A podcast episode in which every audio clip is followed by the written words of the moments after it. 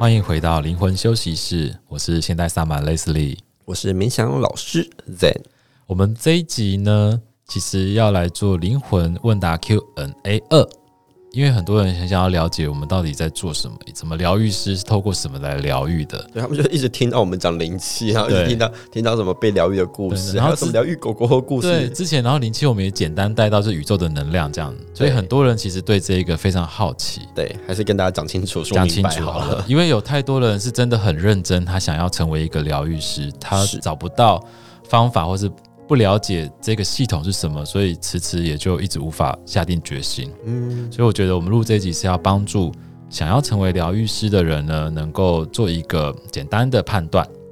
第一个问题呢，就是灵气到底是什么？我会简单的从这个近代的脉络跟古时候是不是也有灵气这个东西的出现，但它可能不是叫灵气来谈这样子。那近一百年，其实灵气的发现者是在日本的一位旧井瓮男大师所发现的。透过这一个灵气疗愈，他疗愈了很多的人，因此他的名声就开始很有名。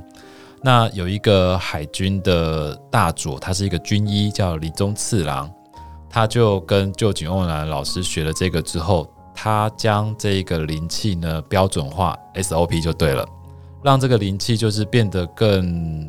专业或是更系统。那之后，一个夏威夷日籍的女士呢，叫做山田哈瓦优，她也是因为生病，所以她就回到了日本去求医。那也是因为一些比较玄的事情呢，找到了这个林中次郎呢，帮她做了将近半年的疗愈。那她的这个病症呢，就真的不用开刀就好了，这样子。因此，山田哈瓦优就觉得这这个东西怎么那么好？应该要把它发扬光大才对啊！那因为当时在日本，灵气的学习其实是比较是认识的人才可以学的，并不是很普传的这件事情。因此，他也是山田哈瓦优也是花了很长的时间在日本把这个东西学回到夏威夷，然后他在夏威夷又教了二十二个有教授资格的这个学生之后，这个灵气整个就在美国的医疗体系发扬光大了。所以这就是一个大概近一百年来灵气，我们现在所用的这个系统，就是这个近一百年来的这个灵气系统。嗯，那你说古时候有没有？其实灵气，我们之前都讲它是存在在这个宇宙当中的一个能量，其实自古以来就有。你可以从一些文献里面去看到，比如说像我们的华夏文化在《黄帝内经》的《素问篇》里面，其实就有提到，它是一本。最早最早的一个中华医学著作叫做《黄帝内经》，那里面就有一段是黄帝跟岐伯的对话，他就有谈到，就是在上古时代以前的人，他其实透过祝由，就是一种祝福的方式，跟祝福由就是事由嘛，什么样的原因造成的，然后去祝福他之后，他得到康复了，所以在当时就有这样的一个记载，就是古时候的人透过。念诵、祈祷、祝福，甚至是符号，来帮个案做疗愈的，这在古时候就有了。那你还可以从一些宗教的经典里面发现，他们的创办人有这样的一个事迹，不管是从耶稣基督啦，或是一些宗教人士啊，透过用手来帮这些病人呢做疗愈。所以，其实，在古时候就有这样的一个脉络在了。所以。以前就有，然后现在透过嗯这样的一个发现之后，就是臼井欧阳大师的发现，然后再进入了美国医疗体系，这就是一个灵气的脉络了。嗯，那有些人就会在问说，那我学这个到底可以干嘛？我学灵气可以做什么？我是有列出几个东西让大家去思考。嗯，第一个是灵气可以对自己。怎么样说呢？就是说，你可以对自己的身体做疗愈。当你启动这个宇宙能量的时候，能量在你的身体里面流动，它同时也是一种净化跟疗愈。你可以保持你身体的良好状态，那你就会怎样？不容易生病，也不容易发生意外。怎么说呢？有些人就很会跌倒，有些人自己骑车、自己开车就会状态不是很好，就很容易发生意外。但你透过能量的流动之后，你会特别专注，你也会比较特别的稳定，就比较不容易受到坏能量的干扰，那你就比较不容易发生意外。这是的身体的部分。大家可能有这样经验啊，嗯、就是什么运势很糟的时候，坏事接二连连连三，就代表你自己的状态真的是没有那么稳定，是对，那也没那么平衡。这时候你就需要一些平衡的力量，对，来去协助你。再就是对心灵的部分，我们都会有情绪嘛，喜怒哀乐、生气啊、不开心啊什么的。你可以透过灵气呢来疗愈你，然后协助你去面对这些负面的情绪。那是一种什么样的感觉呢？就像你在海边岸边，你看着海浪在那里唰唰的时候，可是那时候你却不会受到浪的影响，你的内心一定那时候是特别的清明跟寂静的，你会有足够的智慧去面对这个问题，然后让你去做出最好的决策。所以灵气可以帮助你去面对，或是去看着这一个情绪，给予你最适合的一种解决方式。海浪这个是之前仙道法师是有说一句，就是浪有高有低，海水依旧是海水，而生活有苦有乐，心依旧是心。没错，就是这种体悟，我觉得这个很棒诶。对啊，所以就是跟生活也是一样，然后我们人生也是一样，其实还是要回归到我们的心。对，所以学习灵气，你可以透过灵气来协助你的情绪，这是属于心里面的。就不会一直随波逐流，然后不知道自己迷失了，自己都不知道。对，再就是灵魂层面的，嗯，你可以就是提升，可以帮助你在你这一段的生命旅途当中，陪你或是帮助你去面对各式各样的试炼，或是说考试，让你可以就是避免掉一些你可能会跌倒的啦，或是让你会更有力量去面对这些很苦难的事情。你的心的状态会扩大，会变提升，灵性的提升，对，其实就是一个整个生命的提升，让你有能力去通过这些试炼。对，那再来就是灵气还可以让你提早准备，就是你到下一个生命阶段的一些基础或是一些资粮，它可以帮助。对，就是你真的是具足了一切的能量的时候，当然一切都会很简单。对。那再来就是除了刚刚灵气可以对自己有这三个层面之外，再来就是对家人。我觉得我们很多的疗愈师都是因为想要帮助家人而来学习的。比如说，你当你学了灵气之后，你会有更高的视野，因此你就会成为你家人的身心灵的依靠。比如说，他有一些情绪不开心的时候，可能就会找你去诉苦，你会给予一个比较正确的观念。或是你的爱人、你的闺蜜啊等等之类的，遇到问题的时候会，你会成为他灵性的靠山，嗯，或者成为大家的正能量的来源。对，就他们会有一些生命的疑惑啦，不管是病痛啦，或是一些生命大难关啊，是对，甚至到生离死别，其实都是。灵气可以协助你的，对啊，而且有时候其实生病的过程其实非常痛苦的，没错，他的情绪也不会好，然后整个状态都很不好。嗯、那这时候你就可以透过灵气的方式，或是透过你学习这些身心灵的知识，是来去陪伴他们。对，那这个是部分是对家人，再来就是对天地。嗯，怎么说呢？就是我们要让这个灵气疗愈师，或者让你呢成为这个天地之间维持正能量的基地台吧，应该这么说。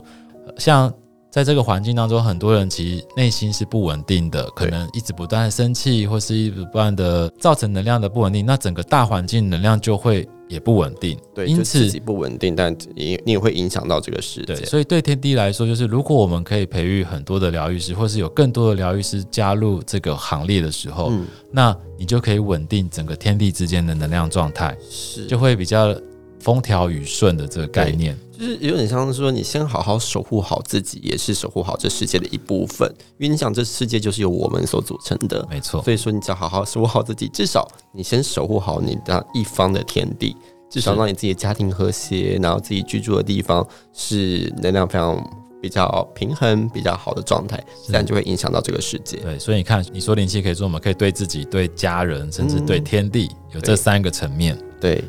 那再来就是有人会问说，那我到底要选择哪一个灵气，或是哪一个灵性的课程去做学习呢？对，怎么分辨？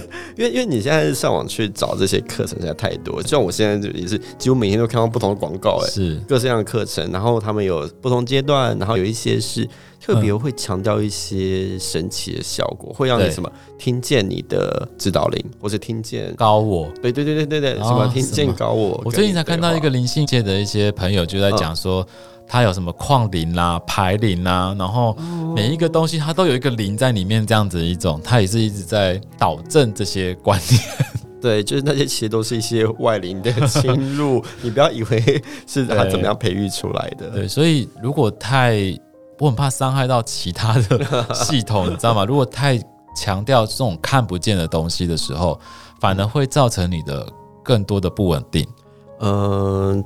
应该是说，就是的确是有看不见东西、看不见的能量，但只是说，如果没办法验证的话，你又一直不断沉迷在这样的状态之下，对，其实比较危险的。所以最好是可以验证的，最好是可以把它生活化的用在自己的生活当中。是，那到底要怎么分辨呢？我大概列出大概四点吧，嗯，但也不能说是全面，就是尽量协助大家去判断，就是尽可能的，因为是。你有了这些东西，讲话非常的保守，我真的有点担心，很怕得罪别人。就我也害怕人家会觉得这四点就是绝对，其实也不一定是绝对，但有一个对有一个基础参考。最简单的还是你打电话或是你传讯息来问我们是最快的，我们会私下跟你讲很多，就是啊，毕竟在这种开放式的不能乱说。没有，但大家都是好朋友啦，也祝福大家。对，那第一个层面就是。现在大部分的初学者有百分之八十的人其实都是偏大概下三轮的火药的部分，嗯、那百分之二十的人是偏上三轮火药。因此，我会先建议百分之八十的人的学习，你可以选择就是它是属于比较接地气的课程。怎么说呢？就像刚刚郑老师有提到，如果他一直在强调建立在看不见的东西的事物上的时候，不是说它不对，而是你更不容易去找到一个基准点。嗯，去一步一步的学习。嗯，但是如果你是从接地气，什么是接地气？就是你你手可以碰到的，你可以亲自感觉到的，或是你可以立马去做的，这个东西是属于比较接地气落实的课程。嗯，那我会建议这个东西是你可以选择的，至少是安全的。如果教的不好，或是学的不好，你也不会发生什么太大的问题。对，那百分之二十偏上三轮活药的人，代表他是敏感体质比较高的。对。比如说，他特别能够感觉到声音，或是他看得到光线、能量、色彩等等之类的。那其实我也会建议你，应该还是要从接地气的开始学。嗯，为什么呢？就好像你已经有上大学的天分了，但是你这个世界的基础你没有学会，对，基础知识还是必须要有。对，这样子你可能没有办法帮助到其他人。比如说，你一直在讲。可能亚特兰提斯或是天狼星等等之类的，可是他可能对于你要协助的地球人，你没有办法帮助到他。对，上次我们不是有一次在一个市集，嗯、然后就是遇到一个人，他就说他是从外星某某某某星球来。好紧张哦，你小心说。好，继续继续。然后他就跟我们介绍他那个星球的文化。对，重点是这个我们真的无法验证。然后，但他就讲的煞有其事之外呢，他就是。完全一股脑讲不停，然后你不知道要怎么样，就是停止接不下去。对，然后就是我们也有点尴尬，有没有一行人，然后有点下着雨，嗯、我们就在淋着雨，边听他讲他那个星球的故事。他他聊得很开心，你也不要这样。OK，但呃，我觉得他是这样子，就是一直想跟你分享他在那个世界的故事，可是他不知道你的需求是什么，他不知道怎么跟你对话，对，所以他只能一股脑的跟你分享。其实这对。对我们来说可能还好，我们习惯接触这些有的没的，但是问题是对于一般人而言，可能这对他们而言是一种比较过分的表现形式。我那时候还以为他是要做移民的那个宣导，对，要叫你到那里去读书之类的。或者 说你跟我介绍这个星球的文化，我是要坐火箭去吗？然后他有一些那边的绘画跟文字，就是他要把它做出一些艺术品。对。那这这是一种，然后有一种是他每天都会觉得说，哎、欸，我觉得你哪里哪里有什么问题，欸、你那边要注意。然后，哎、嗯欸，我我看到你后面的那个光最近有一点暗淡，他就是跟着，哎、欸，你那边跟着一个谁？好像啊，好啊，好多小朋友哦，好烦哦，类似这这种的，是对。那当然他可能也是一片好意的跟你说啦，可是问题是，当他的思绪跟你的思绪没办法同频共振的时候，其实对你的生命来说，可能没有什么帮助，反而会变成一些负担。因为这对很多人来说，听到这种话会害怕，害怕，没错。所以你上三轮比较活跃或是敏锐的人呢，其实你要思考的是，你学这个东西，你是要帮助这个世界的人。对，因此。我还是会建议你要把这个世界的基础或是工作都要做好，嗯，否则你会就像我们刚刚提到那几个状况，他一直活在他的世界里面的时候，或许他是要找同伴而已，他也没有要帮助你，他只以为我们我们也是那个星球的居民，好，或是隔壁星球的居民，对，所以这个是值得去思考的，所以我才会建议上三轮平凡的这百分之二十的人呢，你还是建议要从基础跟接地气的课程开始，对。对再来就是，你可以从证书去判断了。当然，就是这不是绝对。其实一开始我们也不是很强调证书这件事情，嗯，因为。有些领了很厉害的证书的人，他的疗愈并不行啊。阿弥陀佛，你在说？呃，我没有说谁。OK，我会看到很多影像啦，就是这种网络上的世界，你会发现，嗯，天啊，他的波都拿不好，他在教送波，你知道吗？哦，就是他的波拿得很畸形，然后是敲的方式跟那就不对，然后你嗯，还在教送波，而且学生还很多吗？嗯，我很怕讲出是谁，就是 他本来是做什么什么行业，然后直接又转型。OK，讲太多了，讲太多了。但反正的确就是证书，虽然不一定代表这个人的能力，不过就是这也是有一些微的参考价值。对，就是一个单位或是一个授课单位，他要是有办法去就是申请到更专业的证书，提供给他的学生的时候。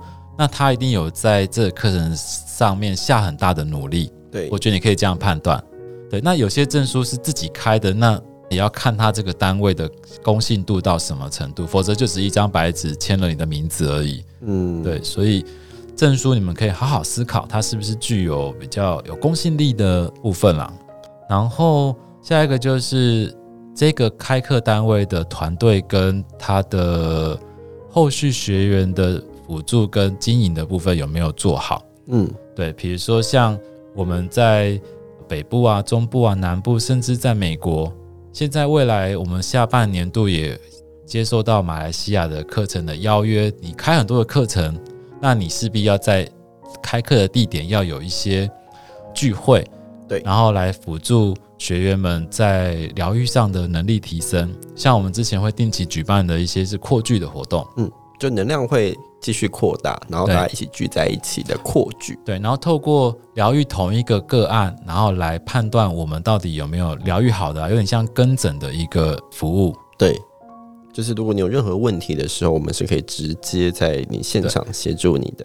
所以你要选择这一个灵性开课单位的时候，你要了解这个单位到底有没有课后的辅助跟协助，否则好像呃教了你之后就帮你。放到很远的地方去，你就完全没有办法再做后续的服务，因为灵性是一个很长的道路，嗯，学习啦是一个很长的道路，嗯，然后你要看就是这个开课单位有没有定期在开课，不是就是好像就是、呃、一年开个一次，然后五个学生这样子，对，然后就是继续这样办下去，这样肯定不太确定了。当然，我不是说这样子一个课只有五个学生是不好，他有他的群组。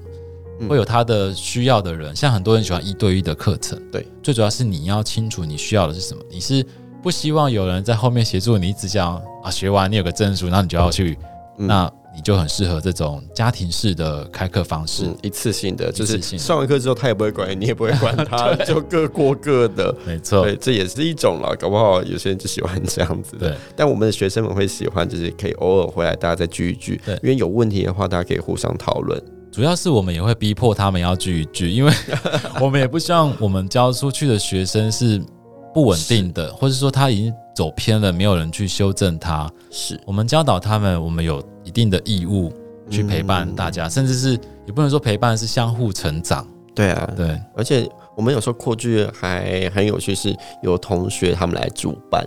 一些不同主、啊、主题性的。像我们有一些是很喜欢植物的学生，是他们就会来带领我们去做植物的胎球，对，很可爱。然后大家就真的就是跟植物对话的过程当中去练习怎么接地气，然后怎么样去认识不同的植物，也认识好像是认识一个新的世界。没错，对。所以这是透过灵气，它也可以去发展它的一个专业出来。不管是动物的啦、植物的啦，还有水晶的啦等等，是是是，对，所以学习灵气不是一个限制性的，也、嗯、也就是为什么我们灵魂休息室选择了是灵气来教授，有这么多的灵性工具跟系统，嗯，就是因为我们觉得灵气这件事情它可以用在很多的事物上面。是的，不会去限制你的灵性发展，嗯，而且它反而可以让你的生命更多彩多姿。没错，对啊，就像之前丸子那一集的丸子老师，哦对啊、他就能量彩绘，对他原本只是画指甲。可是却可以把它变成一个能量指甲才会，没错，我觉得这太厉害。然后包含其实我们有一些学生是做刺青的，嗯，他也可以用灵气的方式去能量图腾刺上去。对，而且有些人可能会担心，就是工作上可能会一些负能量，他也可以用灵气来去帮他做转化跟净化。没错，非常的好用。所以你可以想想看，你现在生命当中你最重要的事情是什么？如果加上灵气这个魔法元素，它可以让你的生命。晋升或是升华成什么样新的模样，那就会很有趣了。再来就是第四点，当然是最重要一点啦。就是上课老师是不是英俊潇洒、慈眉善目，或是风趣幽默？OK，英俊潇洒应该是你家的。对，就是看起来是不是赏心悦目，让你特别想要学习？那当然这点是开玩笑的啦。嗯，当然也有很丑的老师教的很好。阿弥陀佛，好了，不能这样子。应该是说，就是你看到这些老师的资历，或是看到他的简介的时候，有没有觉得跟他有连接？对，亲切的感觉，就好像觉得好像哎。欸是不是就是他的感觉？对对，如果是这样子的话，那代表没有一些连接，嗯，就可以考虑考虑。好，那我想要再补充一个，就是其实我会蛮常遇到，就是大家会觉得学习灵气会不会牵扯到业力这个问题？我觉得我要在这一集可能也要简单说明一下，因为这个其实，在我们的灵气疗愈师培训课程里面会提到，但是我觉得可以把握这个机会跟大家简单说一下，就是。我在帮人家疗愈，我会不会吸收到负面能量？或是我在帮人家疗愈，我会不会就是有牵扯到他业力的问题？我先快速拿就不会。为什么呢？如果他会的话，代表是他这个疗愈师的培训过程当中没有教导学生或是疗愈师做好安全，对，做好安全的疗愈措施。那这个安全的疗愈措施当然是我们的商业机密喽，你自己会知道。你来上课就会知道。那再来是业力的部分，其实业不是你想象中的这么容易的沾染。你能够跟他沾染，代表你本来就跟他有业力上的关系。嗯，那你应该要去面对跟经历，而不是厌恶或是排挤或是害怕就恐惧，这都不是正确面对业力这件事情的态度。所以我只能说不会有业力牵扯的问题。那即使有，那本来就是你在跟他的生命历程当中有一些要去解决的问题，所以大家不用担心。主要是在我们的课程当中，我们也会教导大家如何用正确的观念去面对这些事情。所以听众朋友不用担心，不用再问这些很可怕、好像会怎么样的事情了。哦，对，有些人会说什么，我这样用灵气帮助他，我是不是要去担他的业，对，或是我是不是把他的病障都担过来？嗯真的不用担心，基本上就是一个人的课题会有当事人自己去处理，自己去圆满它。那你的话，其实我觉得我们讲因果，因果因跟果之间还有个缘，你是他的这个善因善缘，还是你是他的恶因恶缘呢？是。这时候，如果假设你可以用一个比较他可以接受，然后这世界也可以接受的一个方式去疗愈跟平衡的话，的确，你有可能会变成他的善因善缘，可以把那个果给转化。没错，就搞不好原本是一个悲惨的故事，却因为你的介入，因为你的祝福，因为你的疗愈，变成了一个更大的力量。对，然后呢，把这个就是悲惨故事变成一个幸福故事。没错，对，这是这都是有可能的，只是你要先相信自己可以。所以呢，今天的这个灵气的 Q&A 就回答到这边。对，如果有更多想要问的，你就是一样私讯我们。那今天就这样喽。还要祝福大家，拜拜，拜拜。